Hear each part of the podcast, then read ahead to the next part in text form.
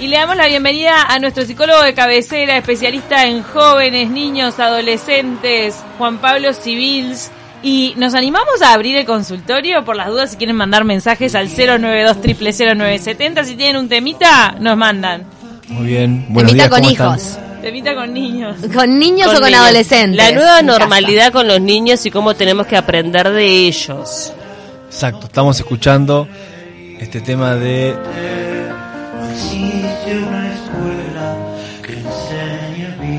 no existe una escuela que enseñe a vivir, de Desarma y Sangra, el tema de Cerú Girán.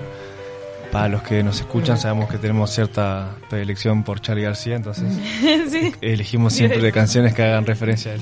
no existen temas que enseñen a vivir y tampoco que enseñen a ser padre.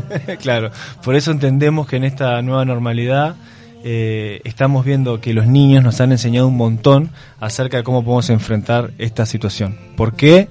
A ver, ¿qué se les ocurre a ustedes? Ustedes que tienen niños, que conviven con niños, que han escuchado a niños, ¿cómo, cómo creen que están encarando los niños esta nueva normalidad? Yo les pregunto a ustedes ahora. Yo de pique pienso que como el niño tiene mayor capacidad de vivir en el presente, tiene mayor capacidad de cambio ya en el instante, entonces te van mostrando un camino de, aceptar lo que se está dando.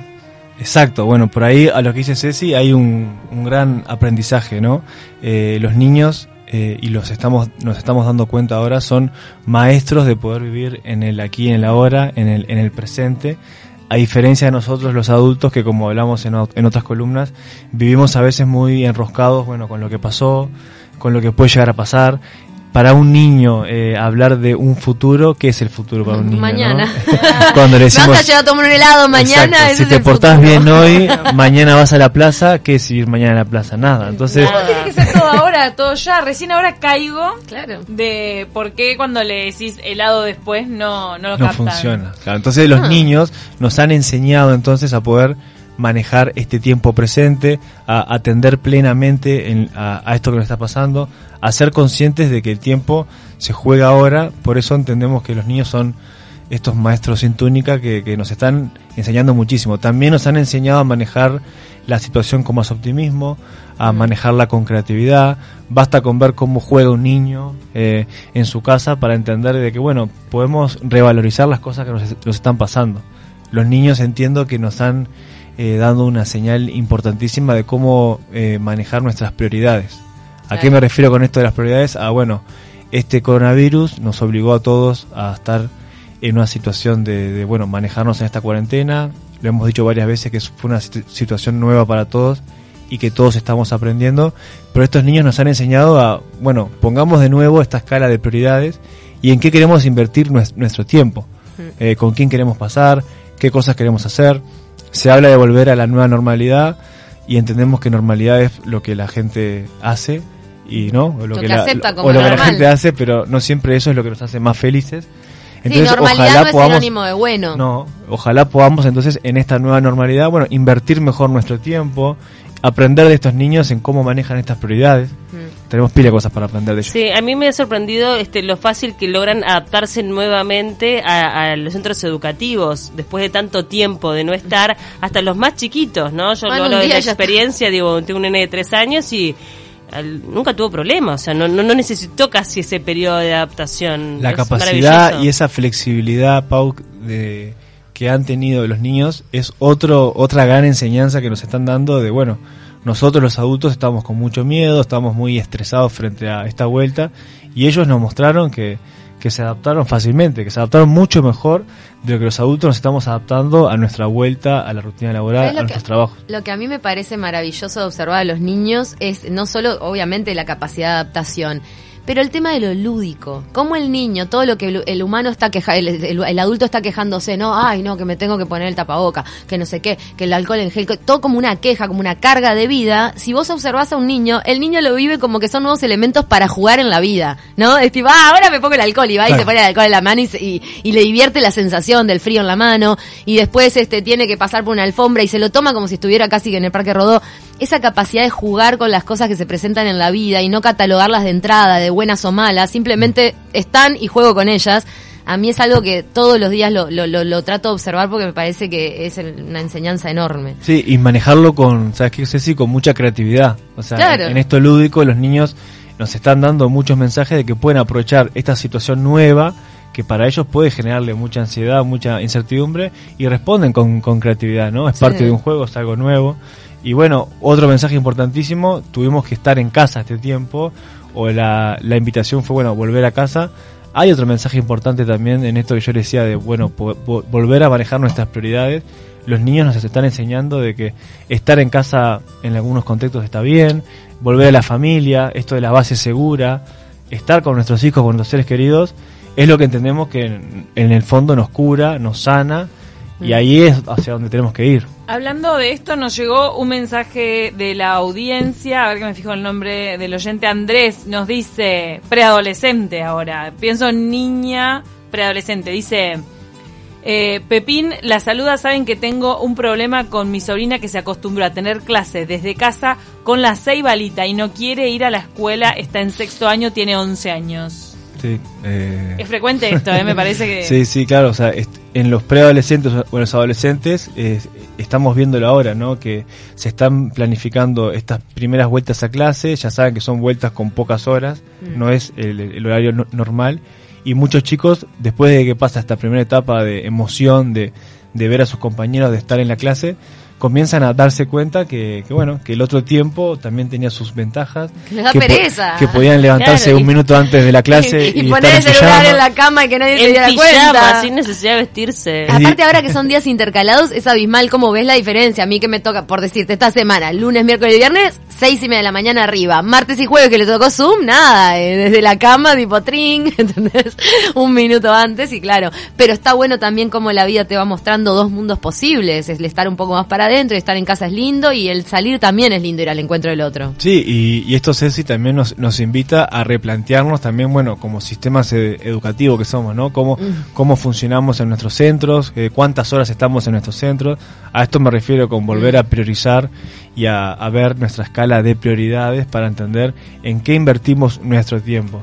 Es necesario que nuestros chicos eh, con tan corta edad estén tantas horas en un centro educativo o podemos manejarnos un plan en donde, bueno, estén más en la casa, estén con nosotros los adultos. ¿Para quién es más cómodo? ¿Para los adultos que estén 8 o 10 horas atrás de, de, una, de una tarea o es mejor que estén en nuestra casa? Sí, es que en realidad, digo, nuestra época era común eh, cuatro horas o cinco que estamos escolarizados, ¿no? Sí, cuatro. Cuatro Era cuatro, este, y mismo en el liceo. Y, y ahora... actividades aparte. Ponele, metías club, algo, voy a hacer club, plaza. que conocías, quieras o no, a otro tipo de gente, salías de ese círculo. No te, estigmatizaban en un grupo y no tenías chance de otro grupo. Te fogueabas un poco más. Este, y estabas en tu casa sin hacer nada también. Digo, estabas en tu casa siendo niña. Y tu, y tu madre estaba en tu casa sin pensar que tenía que ser tu payaso. Claro, obvio, y manejate. Eso es tremendo. Los padres ahora, como por esa falta de tiempo que les habíamos dado en algún punto, nos sentíamos que cuando estábamos le tenías que dar. Entonces, si está el nene en la casa, casi que no podés ni bañarte, no puedes hacer nada, aunque el chiquinín tenga ocho, ¿viste?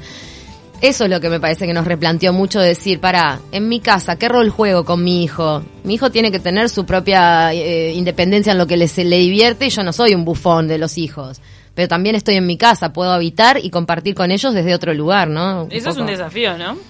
Sí, aparte estos niños entiendo que nos han enseñado también a, la capacidad de disfrute, o sea, ellos como decías vos, Ceci, hoy hasta pueden entender de que hay un disfrute en cómo me pongo la alcohol en gel, en el tapaboca, en estos rituales que tengo que hacer. Y nosotros los adultos, lamentablemente, y es para cuestionarnos, ¿no? Porque a medida que seguimos creciendo, esto del disfrutar a veces nos cuesta un poco más, ¿no? Todo contrapelo, es la queja antes, ¿no? El no por delante. Tengo que hacer esto, oh, que embole. No, capaz que la sensación de frío en la mano puede ser divertida. Cuando uno es niño, todas esas cosas, ¿no? El, habitar el cuerpo y sentir, como la sensación de lavarte las manos con jabón. Y si el jabón viene un jabón líquido, mi hija hasta el día de hoy tiene 12, por suerte no se contaminó en eso. Viene un jabón líquido nuevo y es tipo, el a ver qué olor tiene este. es una pavada, ¿no? Comprar el, el, relleno del jabón líquido del baño. Pero te enseña todos los días a decir, ¿cómo yo lo paso por alto esa fragancia que capaz que si estoy en un lugar que huele horrible la extraño después el poder sentir, ¿no? Eso de habitar. La, en la, última columna me acuerdo que vos, Pau, hablabas sobre esto de la resiliencia y bueno, y es esto también de entender de que no es resistir a la situación de que nos enfrentamos, sino es aprender a vivir. Eh, por eso también la canción de hoy, en esto de que no, no hay una escuela que nos enseñe a vivir.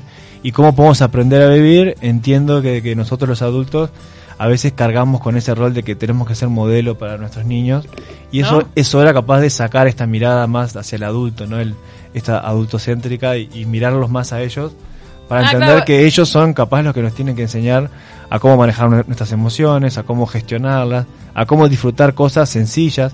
Los niños nos enseñan diariamente esto de la felicidad está en algo mínimo, en algo concreto, no en algo material, no en algo Claro. grande, en compartir un rato con mi hijo. Ahí está, eh, creo que el mejor secreto para salir mejor, no solo de esta pandemia, sino para enfrentar la vida en general.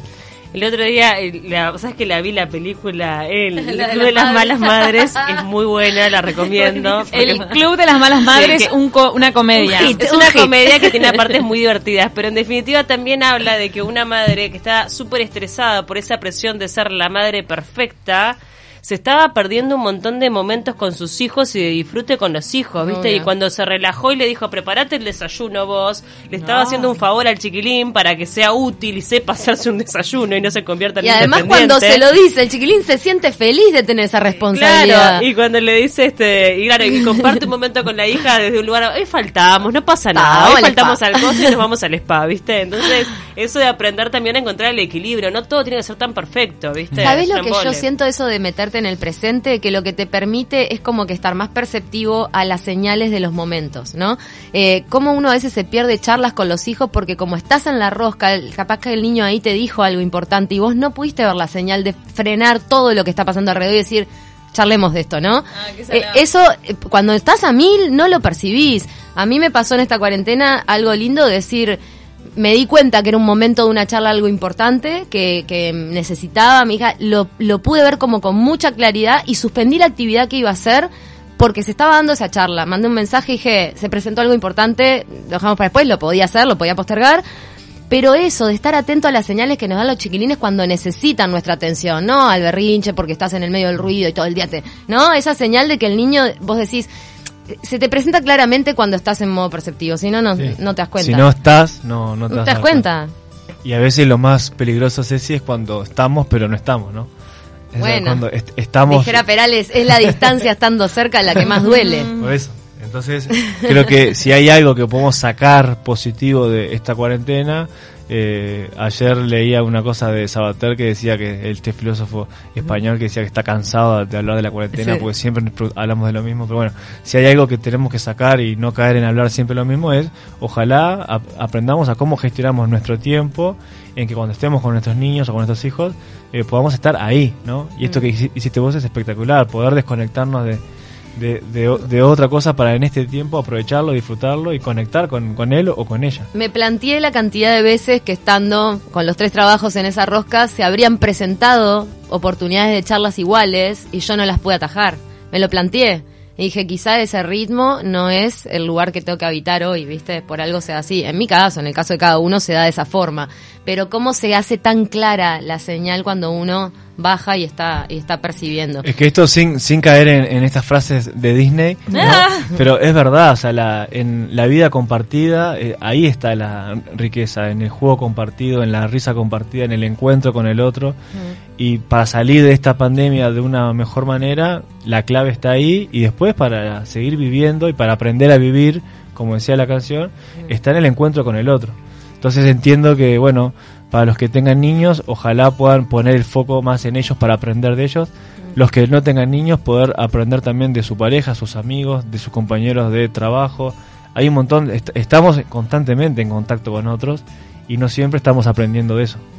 Nos manda el falso ninja que hay una peli con Vigo Mortensen que se llama Captain Fantastic, Capitán Fantástico, Ay. que es sobre la crianza distinta de un padre a los hijos. Muy linda película, la vi, está espectacular, la verdad es que está bueno verla, o sea, es bastante radical la, la Ah. crianza que tiene obviamente pro y contras. ¿La, viste vos? No, no, Mortensen Está solo, es un padre Capitán... solo. Fantástico. Obvio no vio a Capitán. Fantástico. Capitán Fantástico. No, Capitán es Fantástico. muy buena peli. Este, obviamente que habla de pro y contras de una manera totalmente radical de criar a, a tus hijos, que tiene cosas muy positivas y otras negativas, Mm. obvio. Pero está muy buena la peli para verla. Está en Netflix. En un momento muestra la comparación con una crianza de la rutina y la poca atención a los hijos. Ejemplo, mandarlos a jugar al play todo el día.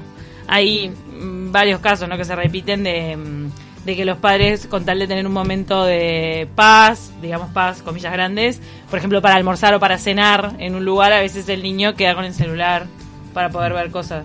Lo que pasa que quizá... Pone cara, Juan Pablo, ¿qué? Pone... No, me acuerdo, me acuerdo de... no, que lo he visto. no, yo lo he visto, tipo de repente vas a una parrillada, vas a una parrillada y hay una familia reunida y bueno, para estar ahí y que el guri no se le vaya, se queda con el celular, se me viene esto a la cabeza, tal cual lo que dice Paula. Si es el único momento de esparcimiento de la familia y vos le metiste la pantalla y no compartí, pero si capaz que tuviste toda la tarde con el chiquilín y, el, y tiene tres años, a la hora de la cena se queda quieto porque le diste la... O sea, el tema es eh, eso que decías vos, ¿no? La prioridad de los tiempos compartidos, cómo los organizaste. Yo no soy de esas, eh, no, no soy muy eh, esclava de la pantalla, pero tampoco soy esa militante de, ay, qué horrible le dieron al nene en la, en la parrillada feliz de vos si le podés que el chiquilín no, no, te agarre la mayonesa, el ketchup. el, tema es graduarlo. O sea, yo, este, obviamente que antes era más radical con las pantallas, ahora después de la cuarentena no tanto, no me quedo otra que habilitar más. Ah. Pero obvio que no lo voy a dejar toda la tarde mirar dibujitos. Claro. O sea, le pongo una película y empieza y termina y esto terminó, punto. ¿Y si jugaste toda la tarde? Y ese rato además, y a mí me da paz porque ese rato puedo hacer cosas, ¿entendés? Y si no estaría re estresada todo el día porque no puedo hacer nada porque está todo el día encima mío, ¿entendés? Entonces me parece que es como buscar el punto medio. Equilibrio. Eso. No, ¿Para qué venís, Juan Pablo? decilo, decilo, decilo vos. ¿Para qué viene? Escucha atentamente. Ay, estoy pensando si los dibujos animados, eh, en caso de que sean marionetas, eh, si son igual de nefastos en demasía. Porque ahora vuelven los Muppets y yo me puse recontenta, tengo muchas ganas de verlos. ¿Vuelven los Muppets? Vuelven los Muppets, lo van a dar en. Bueno, DirecTV los tiene, creo, y mm, en Disney más. Hay como unos nuevos. Para mí los sacaron ahora en cuarentena, así, bien rápido este sale con fritas. Hay contenidos y contenidos, ¿no? Sí, ni hablar. Pero el tema es cuánto vos le dejás el, el, rol, eh, buscas un asistente para, para tu rol de padre de repente, ¿no? Yo estoy seguro que este tiempo post cuarentena, como decíamos, de que volvemos a lo semi normal, eh, va a generar un montón de cambios en, dinámicas familiares, en tiempos de, de trabajo. Eh, entiendo que la gente está, como en esto que les decía, volviendo a mirar a nuestros niños o a nuestros hijos para para ver cómo manejan ellos sus escalas de prioridades para nosotros, ver en qué quiero gastar mi tiempo y cómo lo quiero compartir. Mm. Así que quién te dice que próximamente nos veamos en las próximas columnas y estemos con, con otro tiempo. Ah, y con los Muppets. Con los Muppets. Ay, traete a René, me muero. me lo voy a. Lo entrevistó a René! No, yo no, Cristian. Ojalá, pero mira, sería otra persona si hubiese tenido esa oportunidad. ¡Qué pena! yo, después de entrevistar a la rana René, dejo todo. Claro, ya está. Cumpliste tu misión de vida, ya te evaporás. Es más, tenés una muerte así, tipo los, los yogis, ¿viste? ¿Quién fue que te le vas? que lo trajimos acá? Fue Cristian Font. Que yo me acordaba que entrevistar a Rana René lo tenía vívido yo porque me pareció la entrevista más alucinante entrevistar a, un personaje así. Yo soy muy fanática de la Ya vemos, ya vemos. Estás, emocionada. La estoy emocionada, se me caen las lágrimas. eh, es hora de irnos a la tanda y hay una discusión. ¿Cuál es la discusión? De si nos vamos a ir con la canción que vos elegiste de Sui Generis, no era de Cerú Girán. Sí. O con otra. ¿Querés irte con esa que habías elegido para abrir? Como quieran. O... ¿Qué otra, opción hay? ¿Nos, ¿Nos sorprendés? Porque para mí, yo no sé por qué, creo que Sui Generis, me estoy mudando, ¿no? De proyecto de Charlie. Eh, tiene muchas canciones que, que hablan a los adolescentes. Es más, tiene un disco. Claro. Sí, Sinfonía para Adolescentes. Ahí va. Bueno, y ahí hay una remasterización. No quiero invadir el terreno de nuestro colega de las columnas musicales, pero... hay una remasterización de esta canción que es hermosa y que pide a gente no se acuerda de su existencia, que se llama El día que apagaron la luz. Sí, perfecto. Está sonando de fondo. Es hermosa. ¿Nos vamos a ir con ella? Dale. El coronavirus nos apagó la luz, ¿eh? para muchas cosas y para otras cosas nos la aprendió. A volver a encontrarnos entonces con los otros, con nuestros niños y aprender un poco más de ellos. Nos, em, eh, para todos que te pueden seguir en Capitán Obvio en Spotify. Sí, perfecto. Y manden preguntas, consultas, lo que podamos acompañar. Juan Piataja. Acá nos dice, acá nos dice Vero, nosotros llevábamos algún juego de caja chico o colores uh, para que pintaran en los restaurantes. Claro. Y hay restaurantes donde les dan incluso cositas. Les dan, Volvamos al juego de caja. Hay, hay, una parrillita de la cercana casa que eso te dan siempre. Pero igual en el fondo es lo mismo, se le da la pantalla, el jueguito para entretenerlo mientras comes.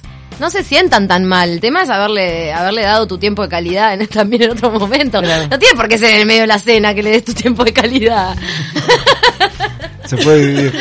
Claro. Me encantó la columna de hoy. Hay que aprender a vivir en el presente. Nos vamos a ir escuchando esta canción, que es alucinante. Yo sé muy bien que. Quiero saber lo que hiciste